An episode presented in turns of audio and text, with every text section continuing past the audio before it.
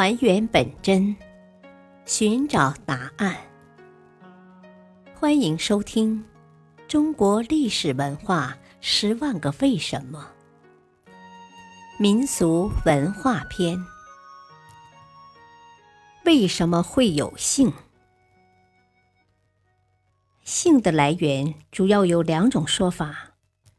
第一种是由始祖赐姓，第二种。是由图腾感生演化。第一种是神话传说，在远古神话中，天地初开的时候，世界上只有伏羲和女娲兄妹两个人生活在昆仑山上。为了使人类繁衍，他们只能结为夫妻。但是他们觉得这样是不道德的，有点羞愧。就通过占卜来看天的意思。他们在两个山头各自烧起火堆，并对上天祈祷：如果上天同意让我们兄妹结婚，就让两股烟融合；如果反对我们结为夫妻，就让这烟消散。说完，两股烟合为一体，冲上云霄。伏羲、女娲二人还是犹豫不决，不知该不该结婚。于是二人又约定，各自从山头滚下一扇磨盘，要是石磨相合，就结为夫妻。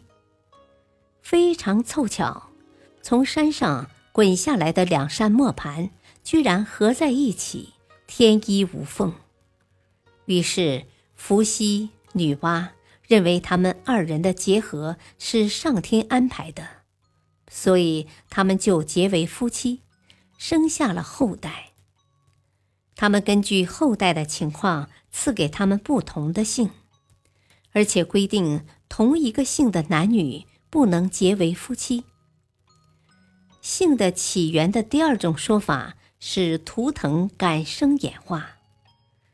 这是指古代姓氏是由各个部族的图腾演化来的。原始社会的生产力和生产水平低下，视野狭隘，人类不了解大自然，就认为自然界任何事物都是有灵魂的。他们觉得自己的部落与某些自然现象、生物、非生物有着某种神秘的联系。所以，某个物象就成了自己部落特定的标志和族徽，是自己部落的崇拜物，这就叫做图腾。而且，在部落间逐渐扩大的生产和交往中，为了区分自己部落和别的部落的需要，这样就形成了族名。最初的族名往往与部落的图腾有关。然后，族名进而演化为该氏族的姓。姓的作用是可以区分部落，不同的部落有不同的族名姓。姓是同一个部落人的标志，它起着区别血缘的作用。古代人认识到男女同姓、七生不凡的道理。意思是，同一血统的人互相婚配不利于后代。班固《白虎通义》中有“同姓不得娶，皆为众人伦也”，这是中华姓氏史上的一大发展。